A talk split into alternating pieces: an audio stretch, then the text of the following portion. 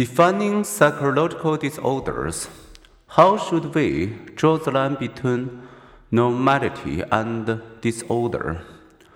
A psychological disorder is a syndrome marked by clinically significant disturbance in an individual's cognition, emotion regulation, or behavior. Disturbed or dysfunctional thoughts, emotions, or behaviors are maladaptive. They interfere with normal day to day life. Believing your home must be thoroughly cleaned every weekend is not a disorder.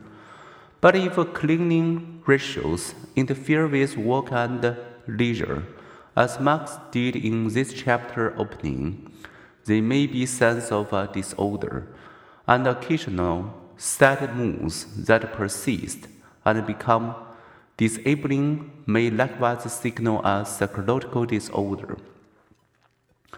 Distress often accompanies dysfunctional behaviors. Marc Greta and Stuart were all distressed by their behaviors or emotions.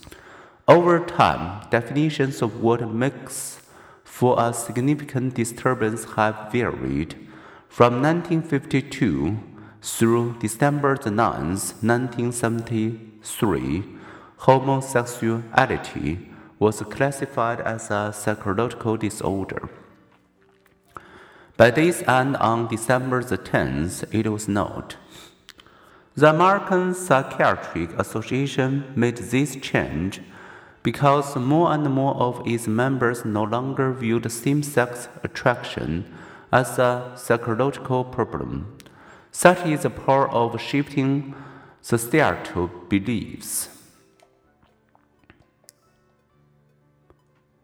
In the 21st century, other controversies swirled over new or altered diagnoses in the most recent classification tool for describing disorders.